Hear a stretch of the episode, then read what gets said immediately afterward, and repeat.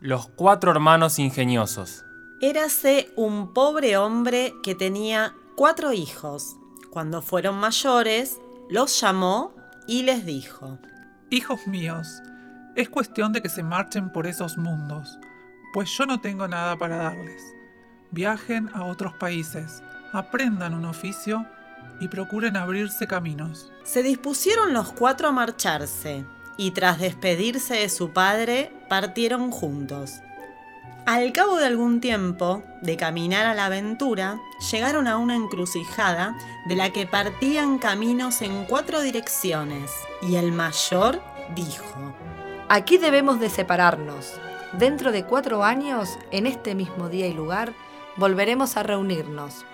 Entre tanto, que cada cual busque su fortuna por su lado. Marcharon cada uno en una dirección.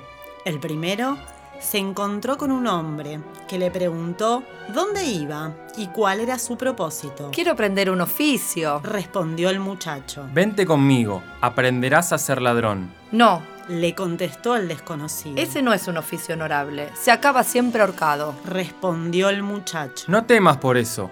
Solo te enseñaré a apropiarte lo que nadie más podría obtener, y de modo que no quede rastro. El muchacho se dejó convencer y al lado de aquel hombre aprendió a ser un ladrón perfecto, tan hábil que cuando se había prendado de un objeto caía irremediablemente en sus manos. El segundo hermano halló a otro sujeto que le hizo la misma pregunta. ¿Qué quería aprender? Todavía no lo sé. Respondió. En ese caso, vente conmigo y serás astrólogo. No hay oficio mejor, pues nada habrá que se te oculte. Le gustó la idea al joven y llegó a ser un astrólogo consumado.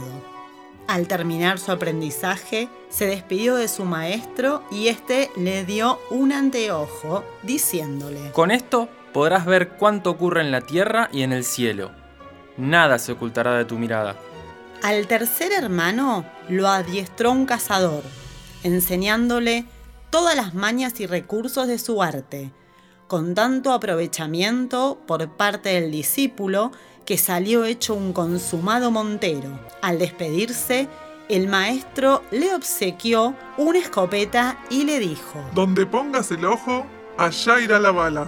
Jamás errarás la puntería. Finalmente, el menor de los hermanos se encontró también con un viajante que le preguntó por sus propósitos. ¿No te gustaría ser sastre? Le dijo, No sé. contestó el muchacho. Eso de pasarse horas con las piernas cruzadas desde la mañana a la noche y estar manejando continuamente la aguja y la plancha no me seduce, ni mucho menos. No lo digas. exclamó el hombre. Tú hablas por lo que has visto, pero conmigo aprenderás un arte muy distinto, decente, productivo y muy honroso incluso. Se dejó persuadir el muchacho. Se fue con el sastre y aprendió a fondo su profesión.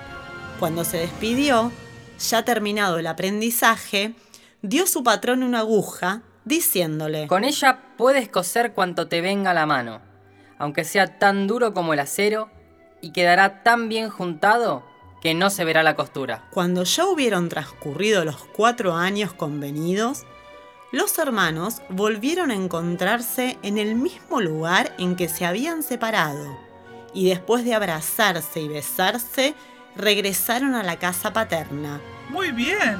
exclamó el padre satisfecho. Otra vez los trajo el viento a mi lado. Le contaron todas sus andanzas y lo que cada uno había aprendido. Sentados todos juntos bajo un árbol que se levantaba delante de la casa, el padre dijo, Voy a ponerlos a prueba.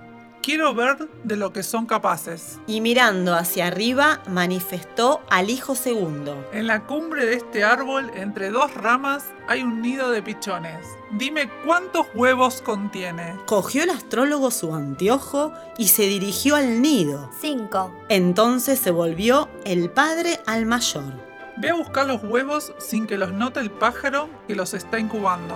El hábil ladrón subió al árbol y sin que la vecilla notase nada ni se moviese del nido, le quitó de debajo del cuerpo los cinco huevos y lo bajó a su padre. Tomándolos el viejo, colocó uno en cada canto de la mesa y el quinto en el centro, y dijo al cazador, De un solo disparo partirás en dos los cinco huevos. El muchacho se echó la escopeta a la cara, disparó y partió por la mitad los cinco huevos de un solo tiro. Por lo visto usaba una pólvora capaz de dar la vuelta a la esquina. Ahora te toca a ti. Dijo el padre al hijo menor. Vas a cocer los huevos y hasta los polluelos que hay dentro de tal forma que no se vean los efectos del disparo. Sacó el sastre su aguja y procedió a coser tal como su padre le pedía. Cuando terminó, el ladrón volvió los huevos al nido, colocándolos debajo del ave que los empollaba, sin que ésta lo notase. Y a los pocos días nacieron los pequeños con una tirita roja alrededor del cuello, por donde los cosiera el sastre. Está bien. Dijo el viejo a sus hijos. Tengo que felicitarlos por sus éxitos. Usaron bien el tiempo, aprendieron cosas provechosas y no sabría cuál de los cuatro dar la preferencia. Esto se verá en cuanto se presente una ocasión para sus artes. Poco tiempo después, se produjo gran revuelo en el país, pues un dragón había raptado a la hija del rey. Este se pasaba cavilando día y noche, y al fin mandó pregonar que quien la rescatase se casaría con ella. Dijeron entonces los hermanos, He aquí una oportunidad para distinguirnos. y se propusieron partir junto a liberar la princesa. Pronto sabré dónde se halla. Dijo el astrólogo y mirando por sus telescopios, declaró, Ya lo veo. Está muy lejos de aquí, en una roca en medio del mar. A su lado hay un dragón que la guarda. El rey pidió un barco para él y sus hermanos, y los cuatro se hicieron a la mar, con rumbo a la roca. Al llegar a ella, vieron a la hija del rey, con el dragón dormido en el regazo. No puedo disparar, Dijo el cazador. Pues mataría también a la princesa. Voy a intervenir yo. Anunció el ladrón y deslizándose hasta el lugar, llevándose a la doncella con tanta ligereza y agilidad que el monstruo no se dio cuenta de nada y siguió roncando. Contentísimos, corrieron a embarcar de nuevo y zarparon sin pérdida de tiempo. Pero el dragón, que al despertar no había encontrado a la princesa, salió furioso en su persecución, surcando los aires con terrorífico resoplido. Cuando se cernía ya sobre el barco y se disponía a precipitarse sobre él, apuntándole el cazador con la escopeta, disparó una bala que le atravesó el corazón. Cayó muerto el monstruo, pero era tan enorme que al desplomarse sobre el navío lo destrozó completamente. Los náufragos pudieron aferrarse a unas tablas y quedaron flotando en la superficie de las olas, en situación apuradísima. Mas el sastre, ni corto ni perezoso, sacando su aguja maravillosa, hilvanó las tablas a toda prisa con unas puntadas y desde ellas pescó todas las piezas del barco, cosiéndolas con tanta perfección que al poco rato la nave volvía a hallarse en condiciones de navegar y los hermanos pudieron arribar felizmente a su patria. El rey sintió una inmensa alegría al volver a ver a su hija y dijo a los cuatro hermanos, Uno de ustedes ha de recibirla por esposa. Decidan quién va a ser.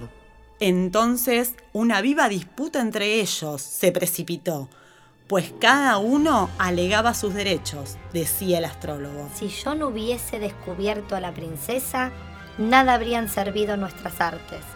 Por tanto, me pertenece a mí. El ladrón observaba. ¿De qué habría servido descubrirla si yo no la hubiese sacado de entre las garras del dragón? Pues mía es. ¿Y el cazador? La princesa y todos nosotros hubiéramos sido destrozados por el monstruo. Mi bala la liberó de sus garras. En consecuencia, es a mí a quien corresponde. Y el sastre a su vez. Y si yo con mi arte no hubiese recompuesto el barco, todos habríamos muerto ahogados. Por lo tanto, es mía. Intervino entonces el rey. Todos tienen igual derecho, pero como la princesa no puede ser de todos, no será de ninguno. En cambio, daré a cada cual una parte del reino en compensación.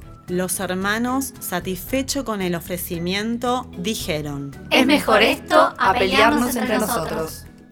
y cada cual recibió una cuarta parte del reino y todos vivieron felices en compañía de su viejo padre.